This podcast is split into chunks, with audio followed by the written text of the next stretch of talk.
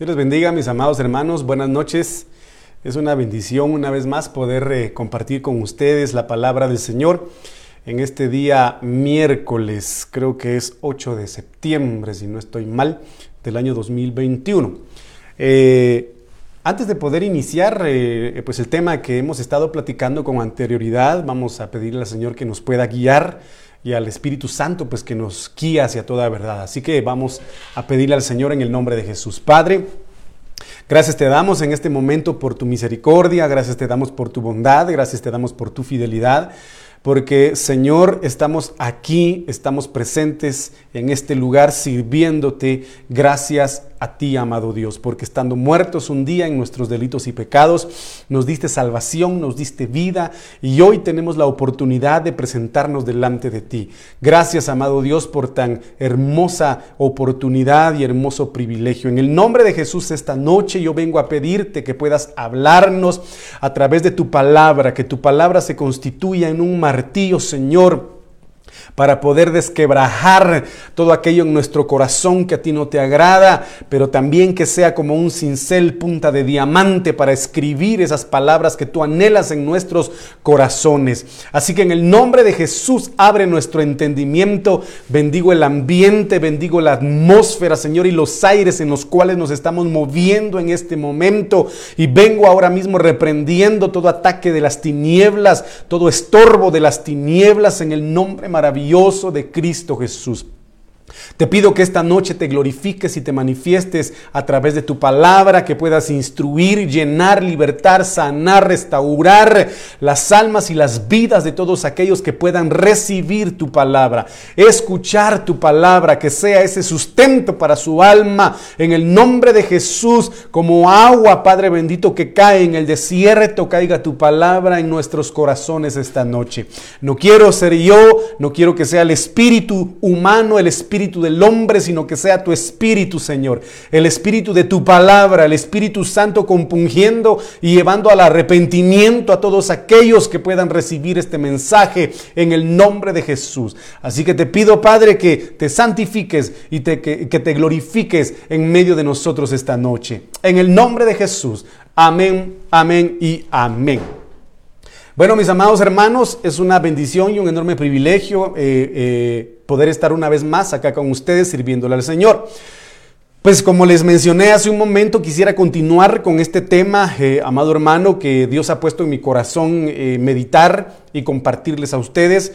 Y es en relación a los cinco errores que Acán cometió, que muchas veces se constituyen errores que hijos de Dios o las personas cometen amados hermanos, y provocan pues definitivamente piedra de tropiezo para sus vidas, eh, propician, mis amados hermanos, confusión para ellos, eh, realmente un motivo de, ser casados en, en, su alma. Y pues vimos en primer lugar, retroalimentando los puntos que hemos platicado, que en primera instancia, pues Acán lo que, lo que cometió como error fue ver, amado hermano, y dejarse llevar por lo que vio. En segunda instancia vimos, amados hermanos, que él vio de los despojos. Esto quiere decir de todo aquello que constituía un pasado de idolatría, un pasado de perdición, un pasado de maldad y de iniquidad que Dios, eh, amado hermano, de ahí nos sacó y no quiere que regresemos. El día de ayer, mis amados hermanos, platicábamos en relación a que Acán codició. La codicia, la avaricia, la ambición muchas veces lleva a los hijos de Dios y a, los seres humanos a cometer injusticias y a inclinarse a la idolatría por la codicia de lo que ellos o la persona quiere tener. Y pues en esta eh, noche yo quisiera continuar platicando al respecto y quiero que veamos cuál es el cuarto error que Acán cometió y que por lógica y por ende nosotros no debemos cometer y debemos evitar cometer este tipo de error. Y es esto, escondido bajo la tierra. Vemos en Josué 7:21 esta frase como las vimos, como vimos anteriormente, mis amados hermanos, este error que Acán cometió, la cual vio, codició tomó y dijo seguidamente, eh, refiriéndose a los lingotes de plata, de oro y el manto babilónico, ahora está escondido bajo tierra. Sabemos perfectamente bien que la tierra es figura de nuestro corazón, Que la tierra es figura, mi amado hermano, de, nuestra vida, la cual eh, en una parábola el Señor habla y dice, el sembrador salió a sembrar. Esparciendo la semilla, dice el Señor, ¿verdad? Parafraseando lo que dice en ese, en ese capítulo. Amado hermano, los tres evangelios lo mencionan, ¿verdad? Entonces, eh, eh, una semilla, dice la palabra de Dios, cayó en, piedras, en medio de piedras. Otras, eh, otra parte de las semillas cayó en espinos. Otra parte de las semillas, dice la palabra, que cayó a la orilla del camino. Y la última, mi amado hermano, fue la que cayó en tierra buena y dio fruto al ciento por uno. Entonces, en este sentido, el Señor Jesucristo habla y menciona de que la tierra es nuestro corazón, donde el Padre pretende sembrar su palabra, sembrar esa semilla de salvación y de fe para que fructifique al ciento por uno. Entonces, vemos algo muy importante, mis amados hermanos, que Acán, de forma literal, habla y dice que escondió bajo tierra esta, este anatema, lo que a Dios no le agradaba, lo que se constituía abominable delante del Señor. Quiere decir de que antes de que él lo escondiera bajo tierra, yo había, ya había premeditado, ya había planificado, amado hermano, desarrollado esa, esa intención de, primero enterrarlo en su propio corazón. Cuando nosotros vamos a, la palabra escondido, vemos su significado, es impresionante porque dice, eh, amado hermano, del Hebreo 29:34, tamán, escondido del Hebreo 29:34, tamán, significa esconder. Entre paréntesis tiene acá el diccionario por cubrir encima, o sea, es esconder pero ponerle algo encima. Es como cuando yo era niño, mi amado hermano, y, usted me mira un poquito a veces, eh, ¿qué le dijera yo? Un poquito cachetoncito, ¿verdad? Hace tiempo bajé un poquito de peso, pero ahorita volví a subir. Pero desde niño me gustaba mucho el pan, me gusta mucho el pan. Yo no sé si usted lo hizo, hermano, pero los que no hicieron esto no fueron niños normales. Pero iban a comprar el pan, hermano. Yo sabía que mis hermanos eran comelones también y lo que hacía yo era agarrar mis dos panitos, ¿verdad? De reserva y meterlos debajo de mi almohada. Y de ahí nadie los agarraba. Pero venía yo y los escondía y los ponía debajo de mi almohada, los escondía y los cubría. A veces se me olvidaba, hermano, y ahí se ponía tieso el pan, ¿verdad? Pero los escondía.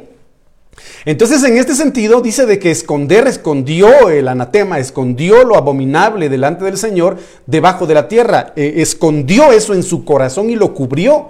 Entonces dice acá de que esconder es encubrir. Mire qué impresionante es esto, es encubrir y es algo que se tiene por secreto, que no se desea que nadie lo descubra.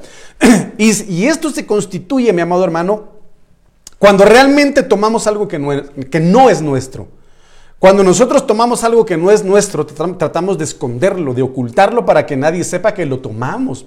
De igual forma, pues aquí lo, hizo Acán. Encubrió su maldad, amado hermano, eh, pretendió hacer de un secreto esto que había ocultado eh, debajo de la tierra de su, de su corazón y de su, y de su tienda. Eh, amado hermano, y pues obviamente le perjudicó. Entonces vamos a ver este error que no debemos cometer porque ciertamente tiene consecuencias nefastas dentro del, del, cuerpo de Cristo y dentro del corazón del hombre, mis amados hermanos. Entonces mire, pues, ¿qué es lo que provoca muchas veces?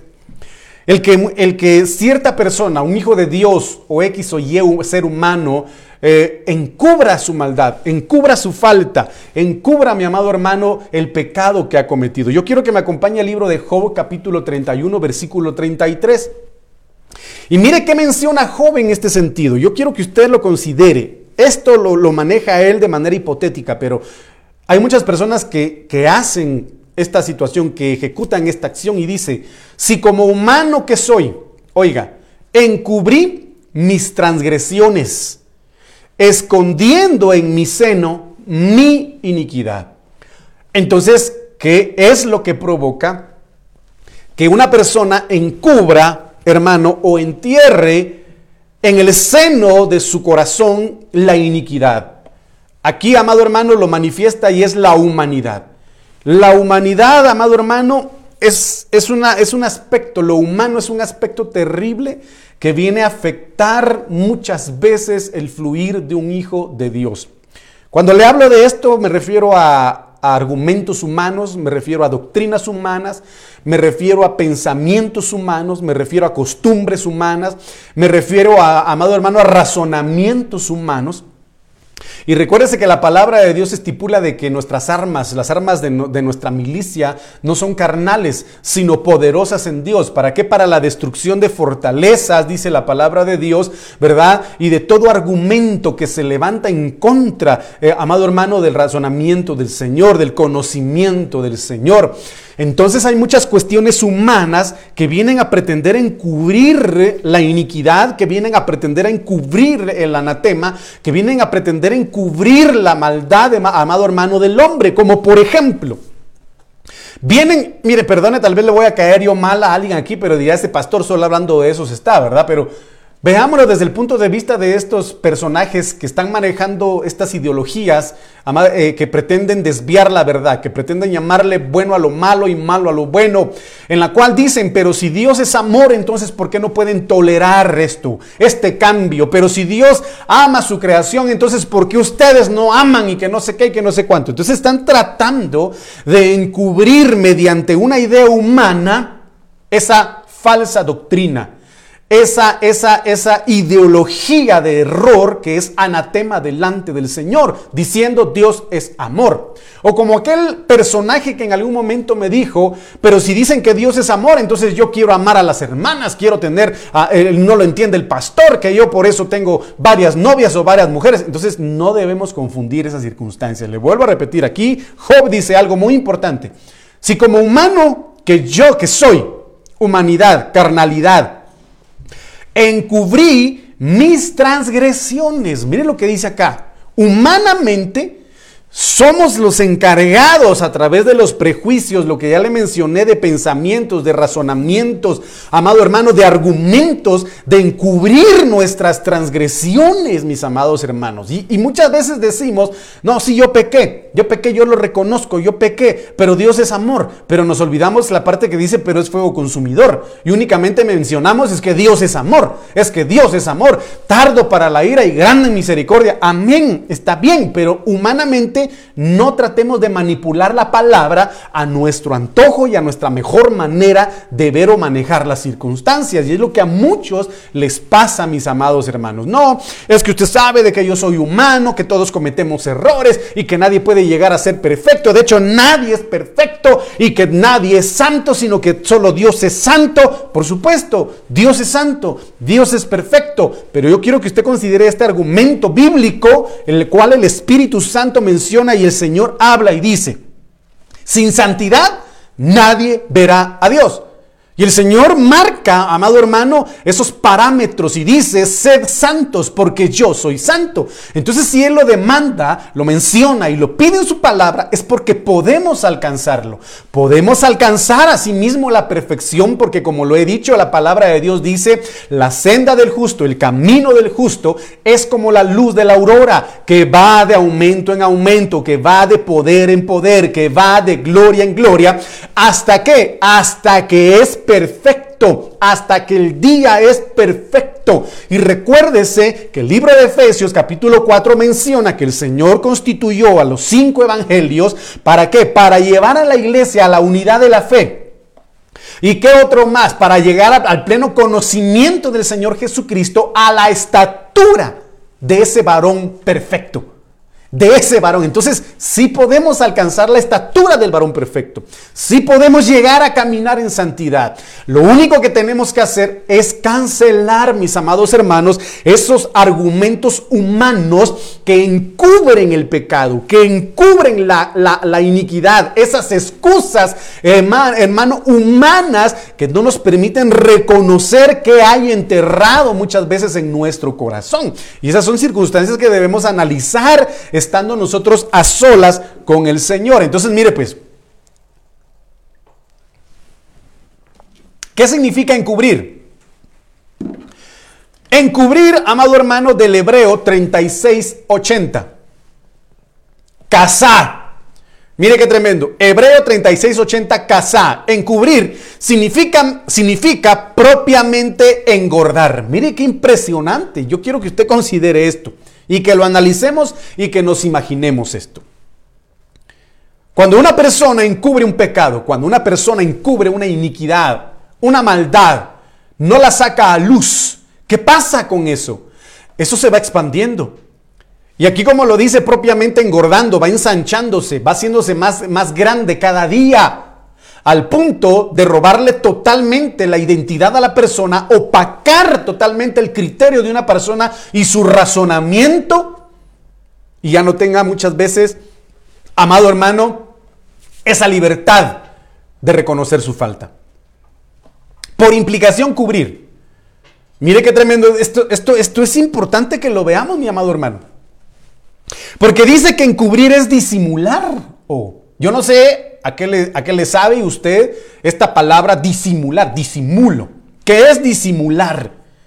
¿Qué, ¿Qué podríamos decir que es disimular? Es fingir algo. Es fingir algo. Entonces, es importante saber que la palabra de Dios dice que en los últimos tiempos ingresarán al cuerpo de Cristo lobos rapaces vestidos de oveja, que van a disimular piedad, que van a fingir piedad, pero van a constituirse en devoradores del cuerpo de Cristo. Entonces aquí hay algo muy importante que nosotros debemos considerar, mi amado hermano, es que algunos son muy buenos disimulando el pecado. Es que hay algunos que son muy buenos fingiendo santidad, disimulando ser perfectos en su camino, amado hermano, haciendo obras, pero muy en el fondo de su corazón están encubriendo determinada maldad o iniquidad. No digo que sea su caso, porque gracias a Dios yo creo y considero que usted no es así, pero hay muchos que viven así.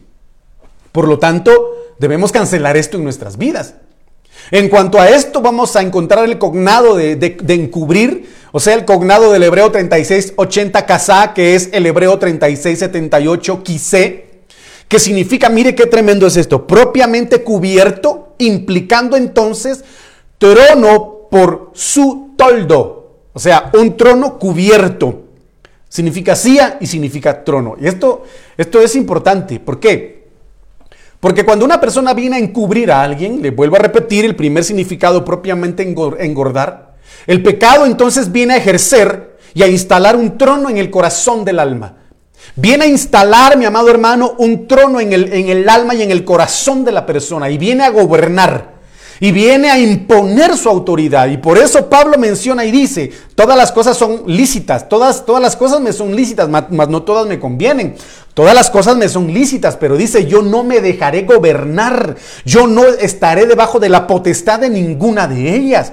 Entonces, en este sentido, vemos, amado hermano, que aquel que encubre un pecado, que finge, que, que, amado hermano, disimula un pecado, el, el pecado se constituye en un gobernante para él. Y claramente la palabra de Dios dice que aquel que es esclavo del pecado, mi amado hermano, es porque ese, ese, pecado lo gobierna. Lo gobierna y por eso la Biblia dice no podemos servirle a dos señores. A dos señores, hablando de señorío, se constituye en un gobierno, en una autoridad y en un, en una, en un trono instalado. Importante, muy importante, mi amado hermano. Entonces, ¿qué es lo que dice acá? ¿Qué es lo que el enemigo muchas veces quiere? Que la, que la iniquidad, que el anatema, que lo abominable delante del Señor, eh, amado hermano, esa transgresión imponga un trono en el corazón del hombre haciendo a un lado a Dios. Y que sea el mal el que gobierne en el corazón del hombre y no Dios. Por eso es impresionante conocer lo que se está dando en el mundo. Yo quiero que usted lo vea. Desgraciadamente, eh, eh, pues nuestro país hermano México ha estado sufriendo de varios sismos. Pero salió una noticia impresionante en la cual decía, qué casualidad que el mismo día en el que aprobaron la ley, eh, amado hermano, pro aborto en México, México empezó a temblar en la noche. En la mañana aprobaron la ley y en la noche comenzó a temblar en México. Y en medio de los temblores se miraban, amado hermano, varias luces refulgentes en el cielo. ¿Qué cuestiones espirituales se manejan, mis amados hermanos? La Biblia dice que en los últimos tiempos las potestades de los aires serán sacudidas. ¿Por qué? Porque, porque el pecado va a ser mucho, mi amado hermano. Entonces mire lo que dice acá. Encubrir transgresiones.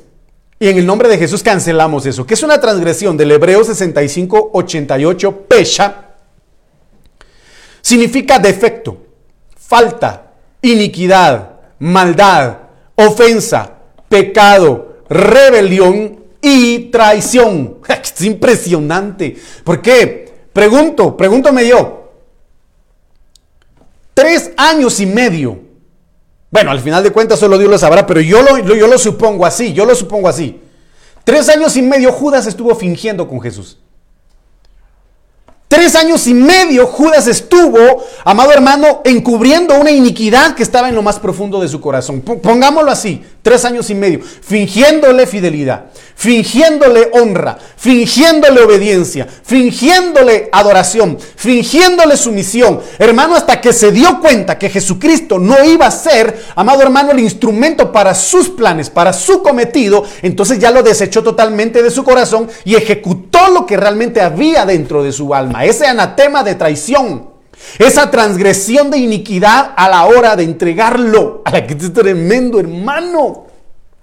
Entonces es importante que lo humano, que lo terrenal, hermano, no encubra la transgresión, porque de lo contrario viene Satanás y que el Señor lo reprenda. Viene el pecado, la maldad, la rebelión, la transgresión y, e instala un trono en el mismísimo corazón del hombre al punto de desplazar totalmente esa imagen y semejanza de Dios, como lo vemos en el Gadareno, como lo vemos, amado hermano, en diferentes casos de, de personajes a quien el Señor sanó y restauró. Es importante eliminar esta parte este error que cometió Acán, enterrar debajo de la tierra, enterrar en lo más profundo del corazón esa transgresión, esa maldad, esa iniquidad, porque el día de mañana se va a engordar, va a hacerse grande, va a ensancharse y va a llegar a ocupar mucho espacio que ya va a ser muy complicado sacarlo. No imposible, complicado.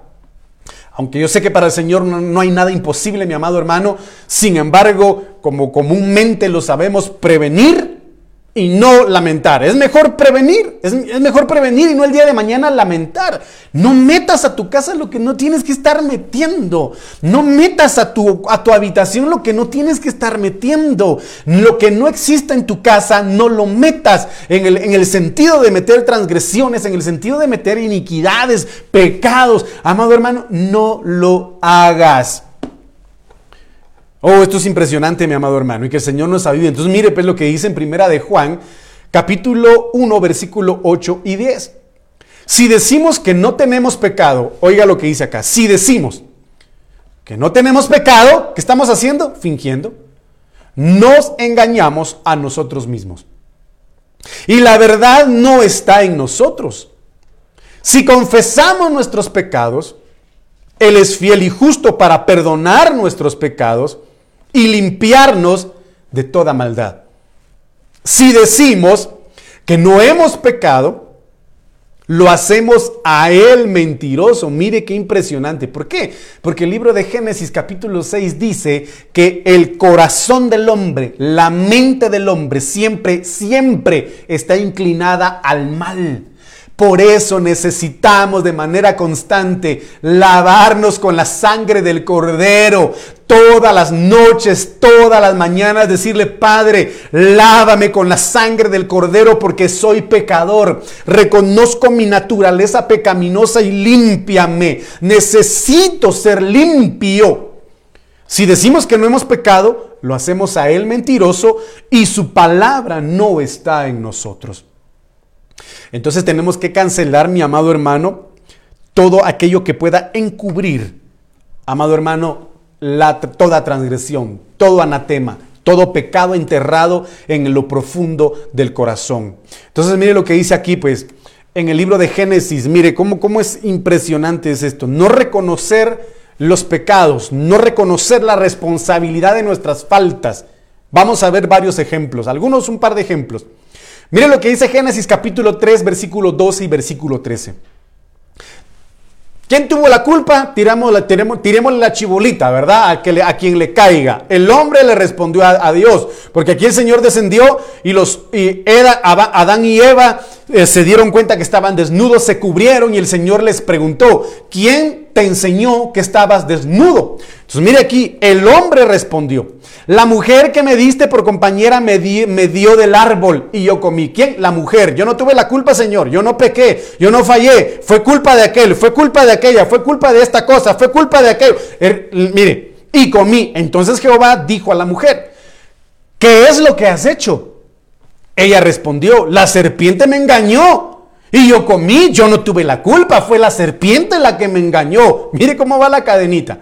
El Señor le pregunta a Adán, no asume su responsabilidad, no asume su culpa, no asume que cometió el error, sino le dice, mira, esa mujer fue, esa mujer que tiene el corazón de papel, no, no es cierto hermano, esa mujer me dio de comer, esa mujer me dio de comer y ella tuvo la culpa, yo no Señor, yo soy inocente, yo no cometí pecado alguno, ella fue. Entonces viene la mujer, no, señor, yo no fui, yo, yo no fui. Como teníamos nosotros una cancioncita con mis hermanos, ¿verdad? Yo no fui, ni yo, ni yo. Hermano, una vez que zafamos una puerta ahí en la casa con mis papás, se fueron a Guate, nos colgamos, parecíamos changos ahí. Hermano, nos colgamos de la puerta y zafamos la puerta y cuando llegaron mis papás, la puerta, la puerta colgando. Entonces, ¿qué iba a hacer mi papá? Pues obviamente, ¿quién fue, verdad? Y lo mismo que Adán y Eva, yo no fui. De ahí mi hermana, ni yo. Y yo al final, ni yo. Como ninguno de los tres fue, a los tres nos cayó. Entonces aquí lo mismo. Muchas veces el humano no reconoce su falta, no quiere reconocer su falta. Ah, no, es que es culpa del pastor. El pastor no tiene palabra.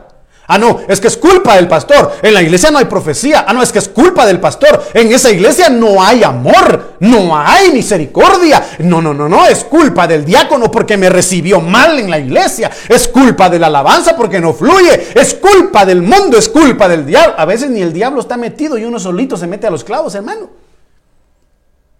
El diablo está echándose la bronceada en la playa y uno cree que por sus propias decisiones el diablo está estorbando. Muchas veces no es el enemigo, hermano. Muchas veces no es el diablo. Muchas veces somos nosotros por las decisiones que tomamos. Y cuando nosotros recibimos en determinado momento, cuando Dios le permite la consecuencia de ese error, tenemos que aceptar que cometimos ese error. Que no vayamos a estar diciendo como Adán y Eva, yo no fui Señor. Solo hizo falta, hermano, que dijeran, no, fue culpa del árbol. No fue culpa del fruto. No, fue culpa tuya, Señor. No, fue culpa de ellos. Fue culpa de ellos y la Biblia es clara. Por un hombre el pecado entró al mundo y por el pecado la muerte. ¿Por quién? Por Adán. Pero también por la decisión de uno, por un hombre. La gracia entró al mundo, la misericordia y el perdón entró al mundo. ¿Quién? Jesucristo. Porque decidió morir por nosotros. Entonces aquí es importante reconocer y saber que si en algún momento decidimos el monte de la bendición nos va a ir bien. Pero si decidimos el monte de la maldición, tenemos que ser responsables en reconocer nuestra decisión. No en echarle la culpa. Ah, no, Moisés tuvo la culpa porque tenía cara de bravo. Ah, no, ese tuvo la culpa porque como tronaba el monte. Entonces yo por eso decidí. No, ¿quién decidió irse a Sodoma y Gomorra? Fue Lot. Nadie lo obligó. ¿Quién decidió, amado hermano, mentir diciendo que Sara era hermana de él? Abraham. Hermano, y la tomaron por mujer. Y lo mismo Isaac. ¿Quién toma las malas decisiones? Uno mismo, hermano, uno mismo. Por eso la palabra de Dios dice, nadie puede decir que Dios pone en tentación a alguien. No, Dios no pone en tentación a nadie. ¿Por qué? Porque cada quien es tentado según la concupiscencia, el deseo de su propio corazón. Entonces aquí vemos, amado hermano, que enterrar eh, eh, eh, en lo profundo de la tierra es tratar de encubrir un pecado. Es tratar de no reconocerlo, de no sacarlo a luz. Qué vergüenza, qué pena. Es que yo no tuve la culpa. Entonces veamos acá otro ejemplo. Mire, Génesis 4.9. Entonces Jehová preguntó a Caín. Mire qué, interesante es esto porque va corriendo esto, ¿verdad? De generación en generación. Entonces Jehová preguntó a Caín. Quizá el Señor te esté preguntando esta noche, mi hermano. ¿Dónde está Abel? ¿Dónde está Abel, tu hermano? Mire qué, respuesta tan sarcástica para pretender evadir una responsabilidad. Para pretender, mi amado hermano, encubrir un pecado, le responde al Señor y le dice, y él respondió, no sé, ¿soy yo acaso guardaespaldas de mi hermano? ¿Soy acaso guarda de mi hermano? Mire qué tremendo es esto, hermano. Sabiendo que Dios es omnipresente, sabiendo que Dios es omnisciente, sabiendo que Dios es omnipotente, le niega Caín a Dios. Una verdad que Dios ya sabía. Mire qué impresionante es esto. Ay, hermano, tenemos que, pedirle al Señor misericordia, fíjense ustedes. Porque cuando en determinado momento, eh, por ejemplo, le digo algo a la hora de, estar en exámenes en el colegio o estar en la escuela, hermano, y de repente nos fue mal y le preguntan los papás al hijo, bueno, ¿y, y qué pasó? ¿Por qué saliste mal? ¿Y qué responde uno? No sé. No sé. ¿Verdad? Y así sucede. pero ¿por qué saliste malo? ¿Por qué? ¿Qué te pasó? ¿Qué pasó en esta situación? No sé. No sé, y no sé, y no sé, y no sé, y no sé, y no sé, y no sé. ¿Por qué? Porque pretendemos encubrir una falta. Pretendemos encubrir esa iniquidad. Y tenemos que ser íntegros delante del Señor, honestos delante del Señor, transparentes delante del Señor, porque eso es lo que a Él agrada. Recuérdese que David dice que el Señor ama la verdad donde en la intimidad allí en lo más profundo del corazón. Y créame de que lo que tenía acá en el, en el, centro de su hogar no era nada bueno, en el centro de su corazón no era nada bueno. Y por eso el pueblo fue derrotado. Vuelvo a reincidir en eso, mis amados hermanos. Entonces tenemos que aprender de esto para no caer en el mismo error. Entonces miren lo que dice acá. Mire qué impresionante es esto. Otro ejemplo. Primera de Samuel capítulo 15 versículo 13. Oiga, el mismo ejemplo de Saúl. Vino pues Samuel a Saúl.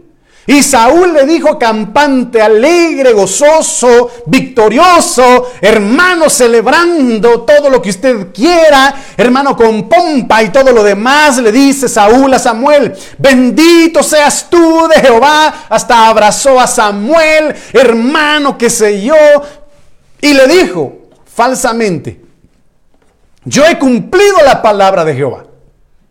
Cuando el Señor, amado hermano, la orden que le dio a Saúl, lo dice en el versículo 3. Ve pues la orden del Señor a Saúl. Ve pues, hiere a Amalek, destruye todo lo que tiene y no te apiades de él. Que dice, destruye todo lo que tiene. Todo lo que tiene y no te apiades de él. Mata a hombres y mujeres y niños y aún los de pecho y vacas, ovejas, camellos y asnos.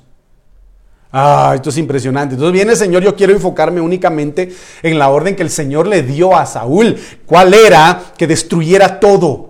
Todo, todo lo que encontrara fuera eh, totalmente destruido. Y viene Saúl en el versículo 13 descaradamente, dice, bendito seas tú de Jehová. Yo he cumplido la palabra de Jehová. Cuando vemos aquí, mi amado hermano, que Samuel después le dice, ¿qué escucho? ¿Qué ruido oigo? ¿De ovejas? ¿De bueyes? Cuando Saúl responde, es que el pueblo eligió el mejor ganado. Y yo me traje de trofeo al rey Agag, al rey de los amalecitas. Yo me lo traje como trofeo y ahí está. Y el Señor le dijo, extermina todo.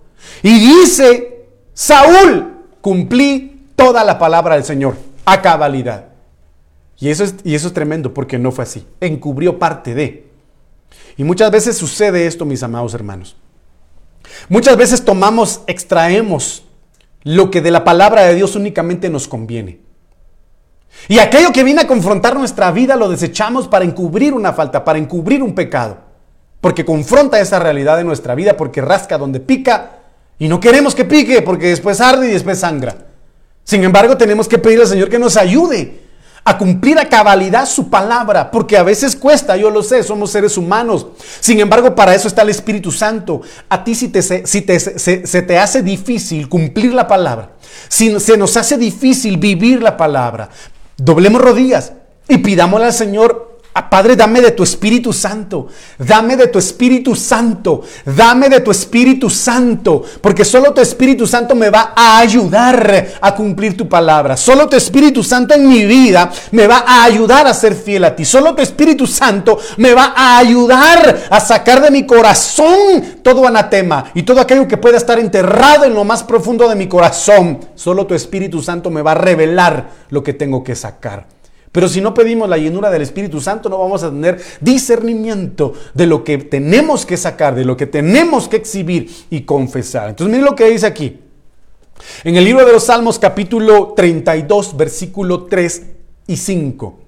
Mire lo que dice David. Mientras callé, se envejecieron mis huesos.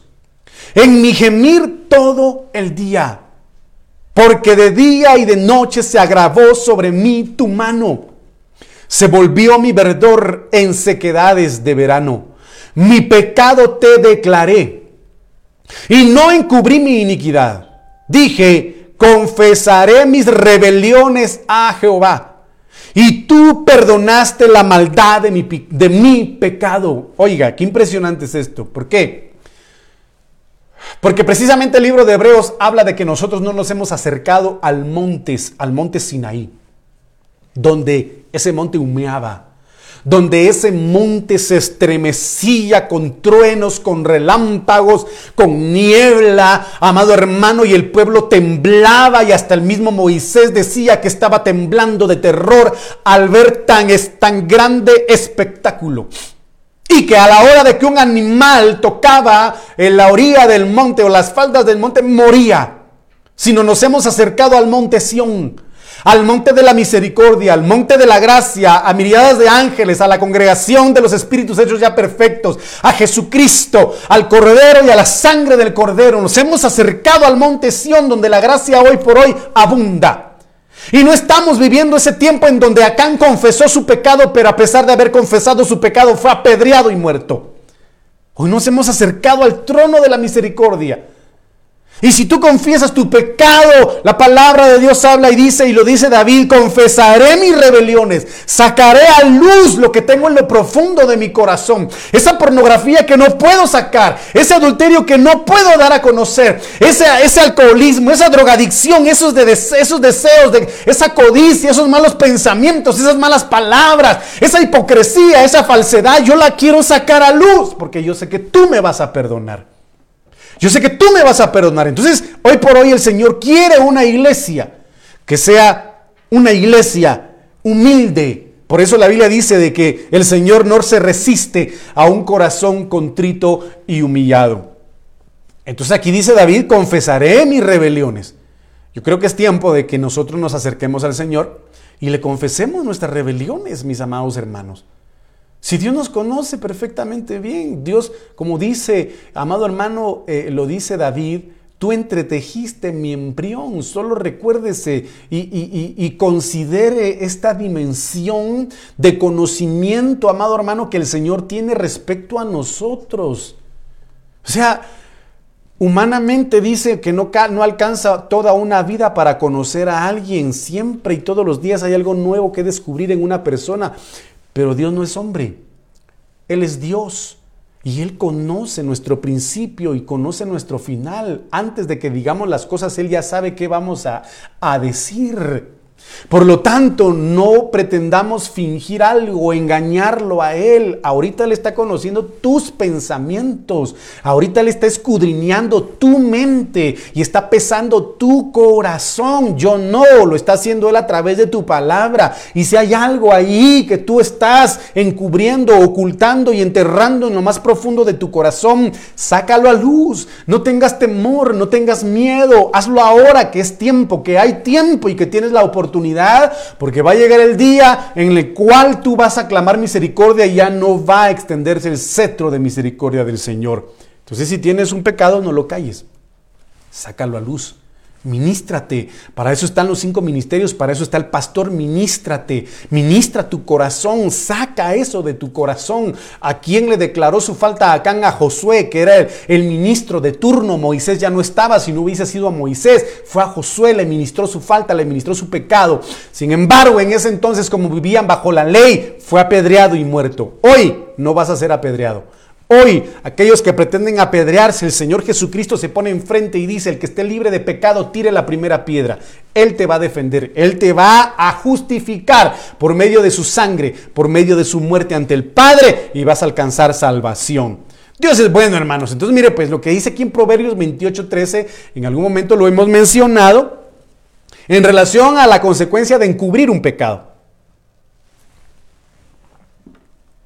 Oiga, el que oculta, el que encubre, el que tapa, el que finge.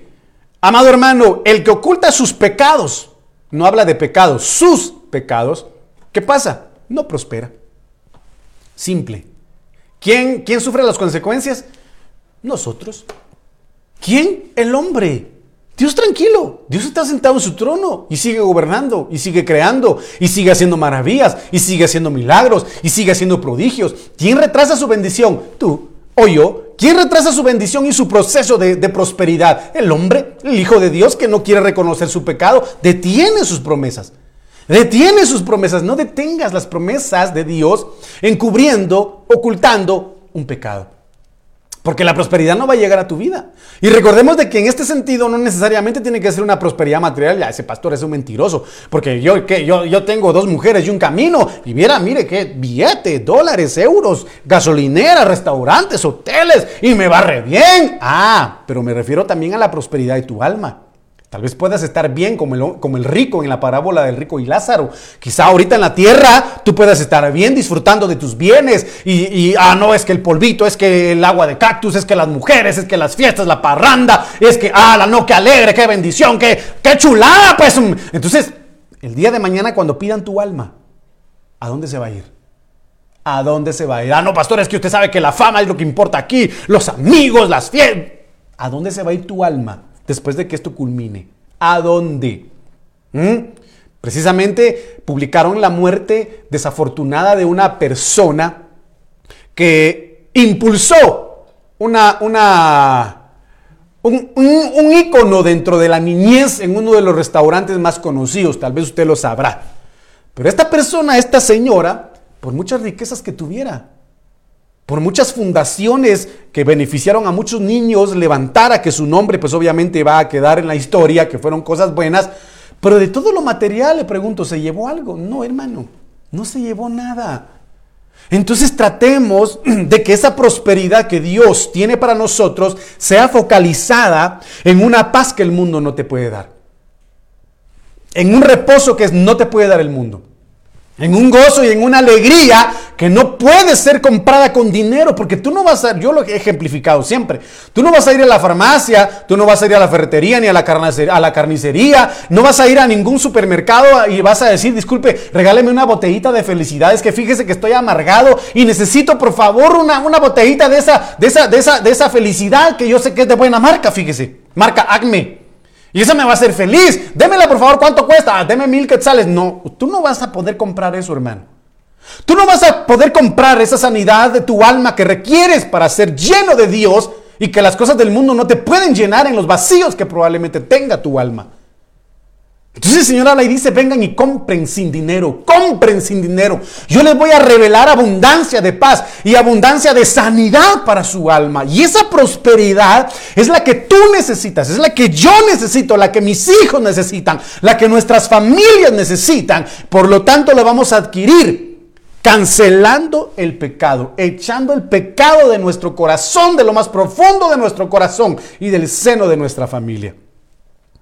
Pero el que los confiesa, dice, el que oculta sus pecados no prosperará. Pero el que los confiesa, el que los declara, el que los saca a luz, aquel que deja que la palabra de Dios ilumine su alma y aunque pase un rato colorado y no prefiere pasar mil descoloridos, dice, no, yo, yo prefiero decir mi falta. Yo prefiero decir mi pecado. Yo prefiero que el Señor me libere aunque tenga que sacar ranas, ratas y cucarachas de la boca, pero yo quiero ser libre. Y no le importa porque le importa más la, libertad de su alma, la redención de su alma. La mujer del flujo de sangre quería ser libre. ¿Y qué pasó? Se arrastró, no le importó que hermano, eh, ah, no, todo lo que usted ya sabe, no le importó, lo único que quería era la redención de su alma, la sanidad de su cuerpo. El que oculta sus pecados no prospera. Pero el que los confiesa, ah, pero mire, pues una cosa es confesar y decir, Señor, yo saco a luz este pecado, pero quizá no te puedas apartar después y reincidir en eso. ¿Qué tenemos que hacer entonces? El que los confiesa y se aparta de ellos, alcanza misericordia. No solo es confesar, no solo es decir yo pequé, Señor. No solo es decir, Señor, yo cometí adulterio. No solamente es, Señor, Señor, yo he visto pornografía. No es solamente decir, Señor, yo robé. Señor, yo eh, eh, codicié. Señor, yo odio, odio. Yo tengo amargura. No. Entonces, si tú confiesas, amén, gloria al Señor. Confesaste. Pero ¿cuál es el siguiente paso? Apártate. Apártate. Como el Señor le dijo a Lot cuando iba a destruir Sodoma y Gomorra, le dijo, ve y sube al monte, escapa por tu vida y no mires atrás, no vuelvas atrás, que dice escapa. Y aquí relativamente lo mismo, apártate, porque escapar es apartarse. Confiesa, amén, te perdonan, pero apártate. Apártate, apártate. A ver si usted tiene al lado o alguien ahí a su lado, diga, hermano, apartémonos, confesemos y apartémonos. Apartémonos. Entonces dice, pero el que los confiesa y se aparta de ellos, ¿qué pasa? Alcanza misericordia, alcanza perdón, redención, salvación, sanidad, salud para su alma, salud para su vida. Entonces, cuando habla de prosperar, mire qué impresionante es esto. Porque cuando dice que aquel que oculta sus pecados no prospera, ¿qué pasa cuando alguien no prospera? Del Hebreo 67, 43, Salah significa empujar hacia adelante. Oiga, empujar hacia adelante, avanzar, tener éxito, lograr algo. Es lograr pasar a otro, a otro lado, a otra dimensión. Es ser bueno, es servir y es venir. Mire qué impresionante es esto. Aquel que entierra el pecado, que oculta el pecado, que no pretende sacarlo a luz, no puede avanzar hacia adelante, se queda estancado. ¿Por qué? Porque el pecado se constituye un lazo de cazador que lo detiene, que no le permite avanzar, que no le permite tener éxito espiritualmente hablando, que hoy en algún momento está arriba y después vuelve a caer, que no puede lograr nada en el ministerio espiritualmente hablando, que no puede pasar al otro lado del Jordán que no puede servir, no puede tener la capacidad de servir. Y el Señor habla en su palabra y dice, venid a mí, todos los que estéis cansados y trabajados, que yo los haré descansar. Aquel que oculta su pecado no puede venir al Señor. No puede muchas veces venir al Señor. Amado hermano, el Señor te está llamando. Te está diciendo, yo soy el único que te puedo hacer libre. Entonces mire lo que dice aquí en Marcos 4:22. Pues bien, Nada hay oculto que no haya de ser manifestado, ni escondido que no haya de salir a luz. Si alguno tiene oídos para oír, oiga. Amado hermano, si no es hoy, será mañana. Si no es mañana, pues tú decides en la tribulación o la gran tribulación. Si no decides en la tribulación, en la gran tribulación, cuando estemos delante del trono del Rey de Reyes y Señor de Señores, en ese trono donde dice de que los niños y adultos van a ser juzgados por todo lo que hicieron pobres y ricos, ahí se va a dar a conocer realmente quiénes somos, quiénes fuimos. Y tenemos que acudir al trono de la gracia, vuelvo a repetir, mientras sea eh, posible. Entonces, mire lo que dice el libro de, Levítico. Ojalá y me dé tiempo, hermano, porque ya, ya me están apurando. Levítico 26, 40, 42 dice, entonces confesarán su iniquidad. Hoy es tiempo de que confesemos nuestra iniquidad. Hoy es tiempo de que nos acerquemos al Señor. El Señor no te está juzgando. Quien quiera que seas, hermano, quien quiera que seas, hermana, y cualquier cosa que hayas hecho, acércate al Señor. Confiesa tu iniquidad y la iniquidad de sus padres y la rebeldía con que se rebelaron contra mí y también porque se opusieron a mí. ¿Qué tenemos que hacer? Confesar, ser libres a través de ese decirle al Señor, hice esto, pequé, te fallé. Señor, perdóname, me opuse a ti, perdona los pecados de mi padre, de mi madre, como lo hizo Daniel, y fue llamado amado, y fue respondida su respuesta, y fue peleada su respuesta, pero le llegó. Amado hermano, entonces mire lo que dice acá en Primera de Reyes capítulo 8 versículo 47 y 49.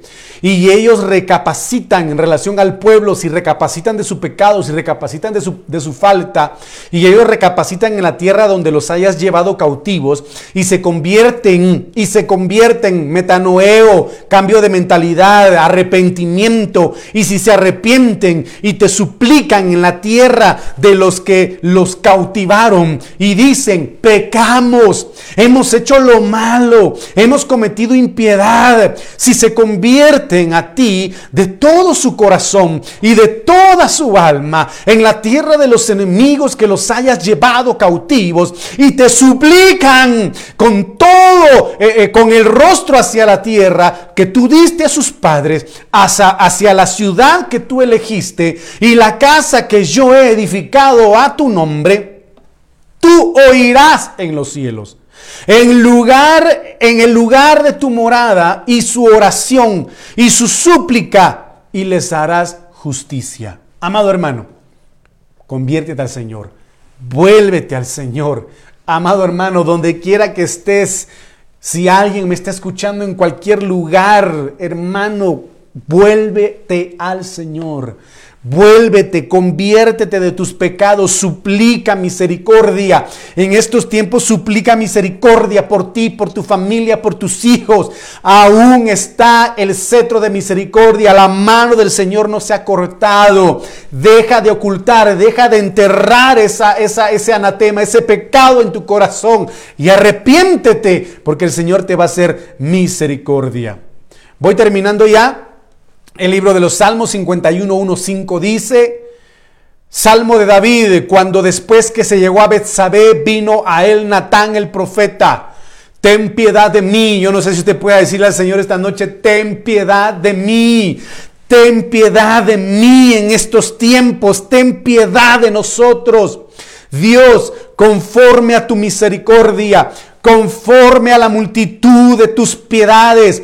Borra mis rebeliones. Yo no sé si usted puede decirle al Señor esta noche, borra mis rebeliones. Lávame más y más de mi maldad y límpiame de mi pecado. Mi pecado está siempre delante de mí, contra mí perdón, contra ti, contra ti solo he pecado. Mire lo que dice David. He hecho lo malo delante de tus ojos para que seas reconocido justo en tu palabra y he tenido por puro en tu juicio y tenido por puro en tu juicio. En maldad he sido formado y en pecado me concibió mi madre. Mire cuán importante es pedir perdón, hermano.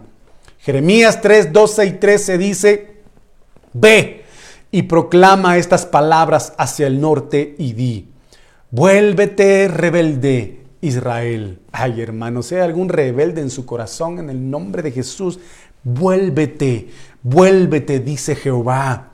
No haré caer mi ira sobre ti, Señor, nos volvemos a ti. No hagas caer tu ira sobre nosotros. Ten misericordia, Señor, de nosotros, porque misericordioso soy yo, dice Jehová. No guardaré para siempre el enojo. Reconoce, mire lo que dice el Señor a tiempo y fuera de tiempo. Reconoce pues tu maldad, porque contra Jehová tu Dios te has levantado y has fornicado con los extraños debajo de todo árbol frondoso. Y no has escuchado mi voz, dice Jehová. Y termino con esto. Salmo 51, 10.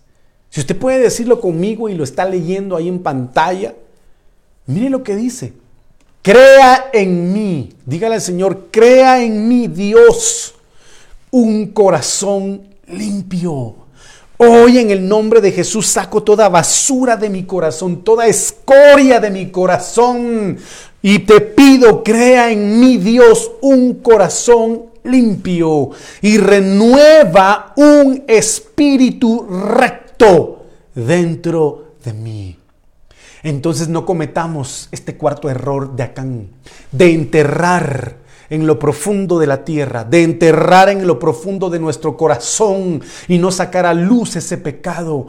Hoy el Señor ya sea la puerta aún, toca, llama, escucha su voz, ábrele tu corazón y dile Señor, límpiame, dame un nuevo corazón que te alabe noche y día, como dice aquella preciosa alabanza. Oh Señor, dame un nuevo corazón. Díselo al Señor, Padre, yo te doy gracias esta noche por tu palabra. Gracias porque me has hablado primeramente a mí y yo sé que le has hablado a mis hermanos. Por lo tanto, yo te pido en el nombre de Jesús que un espíritu de temor de Jehová, que ese espíritu de temor de Jehová que habitó en Jesús y que menciona el libro de Isaías 11, sea en nuestras vidas en el nombre de Jesús. A manera de que podamos confesarte toda rebelión, manifestarte todo pecado, sacar de lo más profundo de nuestro corazón aquello que a ti no te agrada, para que la ira que viene hacia Babilonia y hacia el mundo, tu ira no caiga sobre nosotros, Señor, en el nombre de Jesús. Tu poder, tus maravillas y tus obras Manifiéstalas en estos días, te pido, pero acuérdate de la misericordia, Señor. Acuérdate de la misericordia. Yo te lo pido en el nombre maravilloso de Cristo Jesús. Gracias por lo que has hecho. Gracias por lo que estás haciendo. Y gracias por lo que harás. Recibe la gloria y recibe el honor, Señor, en el nombre de Jesús. Amén. Mis amados hermanos, que el Señor les bendiga. Para mí es una bendición siempre compartir con ustedes. Solo quiero comentarles pues que el día sábado tenemos la transmisión de jóvenes en Victoria a las 6 de la tarde. Espero que se puedan conectar. El día domingo, gracias al Señor, una vez más tenemos pues servicio presencial. Obviamente, pues con todas las prevenciones del caso, ¿verdad? Y vamos a gozarnos delante del Señor. Así que los esperamos el día domingo a las 5 de la tarde. Que el Señor los bendiga. Buenas